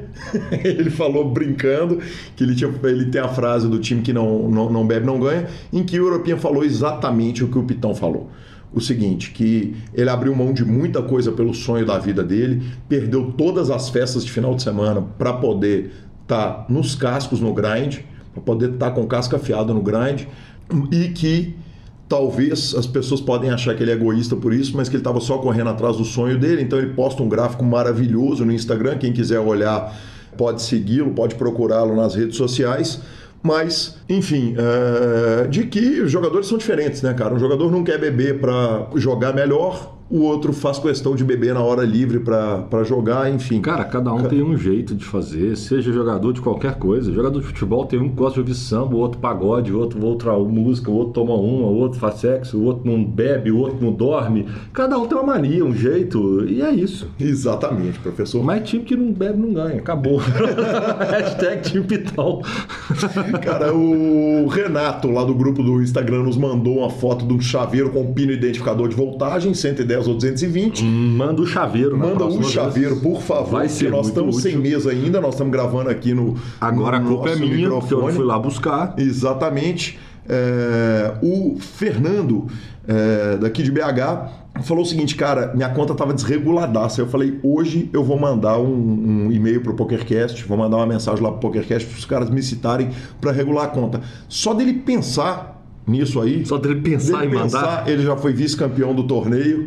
E, então fica um abraço aí pro Fernando e pro Miguelitos Poker, a turma do Miguelitos Poker. Certamente um time sem noção. Referência aí ao Hermes e Renato. E ele indicou o podcast Meu Time de Botão. Justo. Eu queria mandar um abraço também para o FL Carvalho, do nosso grupo também do, do PokerCast, o Gugs, o Sabonetessa, o Rodrigo Rodrigode 380, a Yara, o Léo Costa e também ao Jojo, que me mandou uma mensagem muito bacana, que ele ouviu a entrevista, gostou demais, coisas que ele não sabia ao meu respeito. E é um grande amigo que nós temos também, o grande Rafael Giordani. Sabe quem que me mandou uma mensagem falando que ouviu a entrevista e descobriu muitas coisas que, elas não, que ela não sabia a meu respeito? Dona Jussara, minha mãe. Aí sim, hein, dona Sá. É, exatamente. Ela falou, eu achei tão legal e tal, não sei o que, tanta coisa que a gente não sabia, porque, poxa, conhece a minha história de vida, mas não conhece a história de pôquer e tal, e, e ela ficou absolutamente encantada com a Gabriela, como não podia ser diferente. É, então fica mais um parabéns a Gabi. Lanzinha, quando a gente vai finalizando o nosso programa, superpoker.com.br, onde você tem tudo sobre clubes de poker, tudo sobre o poker no Brasil e no mundo. Superpoker.com.br barra clubes é a sua guia de clubes. No YouTube e no barra vídeos, você tem os melhores vídeos, inclusive o PokerCast, inclusive a transmissão do PCA, inclusive tudo que a gente passa, tudo que passa pelo Super Poker em vídeo tá por lá. Revista Flop é a sua revista de poker e mibilisca.com, cobertura mão a mão de torneios pelo Brasil. Acompanhe pelo Brasil e pelo mundo, né, Lanza? A gente vai para nossa dica cultural, Lanza. É, a minha dica cultural é um filme que nem é tão novo, cara. Ele já tá no, no Netflix há muito tempo e eu aprendi que quando o Netflix está me indicando alguma coisa com muita insistência, é bom eu ir lá ver que provavelmente eu vou gostar. Ele tem um, um certo conhecimento sobre seus próprios gostos, é né? Muito maior, provavelmente, do que eu conheço os meus próprios gostos. Exatamente. Então ele me indicou, ele vinha me indicando o Joe Cocker, Mad Dog with Soul, é, o documentário do Joe Cocker. E eu custei assistir, fui demorando, enrolando, enrolando, enrolando. Na hora que eu assisti, explodiu minha cabeça. É fantástico a história desse, desse vocalista, desse músico inglês que eu não conhecia a história, conheço pouco da obra, mas é claro que na hora que você dá aquele play vai tocando um monte de coisa que você já conhecia, só não sabia que era dele, e que essa sim eu sabia, gravou aquela, aquela fantástica abertura do, do, do Anos Incríveis. Anos Incríveis, aí What sim. would you do if I sang? Cara, é bonito aquilo aí. Que homem, que Tá bom, homem. que homem é Joe Guilherme- Cocker. Guilherme hoje ainda tá com o cabelinho cortado, todo bonitinho. Que homem esse Guilherme também, viu? Tá louco. Para quem quiser insistir no mundo de DC Comics, é, vai ver Aquaman no cinema. É, eu continuo com muita dificuldade a respeito de- dessa linha que eles adotam de superdeuses. Infelizmente, eles não encontraram um caminho igual a Marvel encontrou. Mas tá lá, cara. Vale mais a pena ver Bumblebee, que é um Transformer muito mais legal do que ver o Aquaman. Mas quem quiser, quem gostar, Aquaman está em todos os cinemas. Não acharam a fórmula, apesar de Mulher Maravilha ter sido um belo filme. Da Liga da Justiça, a única coisa que prestou de fato, que é bom, tirando Batman Cavaleiro das Trevas, que eu acho a Mulher Maravilha. Mas o Aquaman é aquilo, é legalzinho. Pra quem gosta e tal, que se divirta. É, eu também vi essa semana do Mundo Marvel, foi Venom sempre foi um anti-herói, na verdade, sempre foi o contrário de um anti-herói. Ele era um vilão do, do, do Homem-Aranha, não entendi muito bem o que, que eles quiseram fazer, porque eles humanizaram o Venom e o Venom termina sendo quase que um herói, um personagem bonzinho. Quero entender o que, que a Marvel está pretendendo com isso, mas segue o jogo, senhores. Vamos que vamos, é isso aí. A gente lembra que para me seguir no Instagram é arroba Gui Calil. Para seguir o professor Marcelo Lanza Maia é o arroba Lanza Maia. A edição do programa é especialmente desse programa, dessa primeira edição aqui, continua com o fantástico Vini Oliver, que fez um belo trabalho na edição passada, edição do Pitão. Então, muito obrigado, Vini. É um prazer te ter editando. E o Rodolfo ainda não ouviu o programa porque ele não mandou a, a senha que a gente tinha falado para ele nos mandar. Se ele tivesse ouvido o programa, tá aproveitando bem suas férias sem ouvir os dois idiotas, Lanzinha. Está com aquele velho assim, diz detox, detox dos idiotas. Exatamente, quem tem que aguentar a nossa voz quatro horas de edição toda semana. Obrigado a todos, galera. Semana que vem, parte 2 do Garridão e até mais. Valeu. Some new, some it's all the same to me. Imagine